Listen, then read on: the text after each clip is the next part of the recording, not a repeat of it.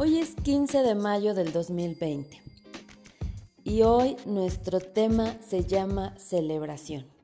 ¿En qué piensas cuando digo la palabra celebración? Para mí celebración significa reconocer algo que he logrado, celebrar un objetivo al que he llegado, celebrar algo que he hecho en mi vida que me ha dejado aprendizaje, que ha cambiado mi vida. Para mí eso significa celebración. Celebrar algo que ha pasado en mi vida y que me ha llevado a otra cosa o a otra situación y ha sido bueno. Para mí eso es celebración. Para cada persona la celebración es muy diferente. Cada persona celebra de distintas maneras. Cada persona piensa en celebración y piensa de diferentes formas.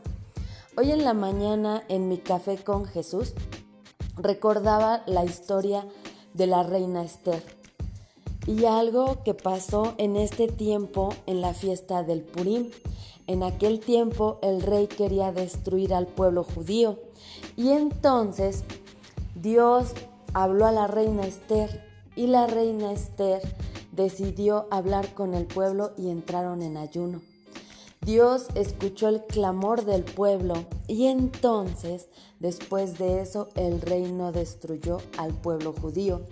Esta celebración es un acontecimiento muy grande que hasta el día de hoy se celebra y escuchamos hablar de la reina Esther y a veces no sabemos cómo fue que ella llegó a ser reina.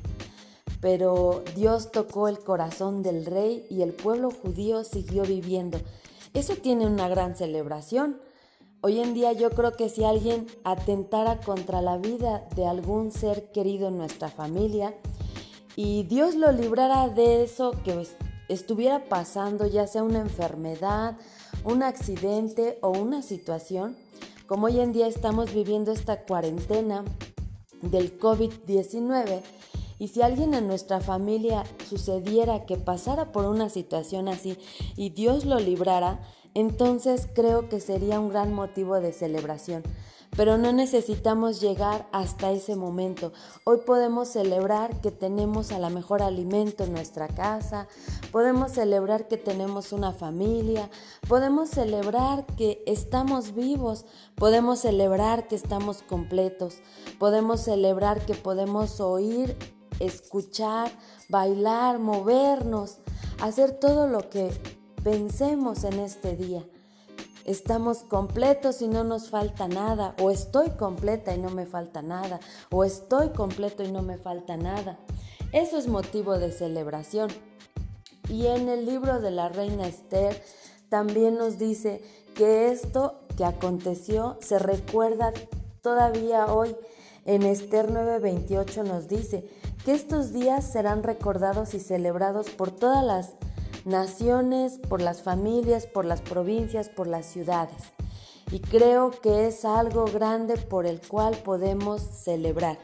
Esto fue lo que yo aprendí el día de hoy en Café con Jesús. Te lo comparto y no olvides celebrar.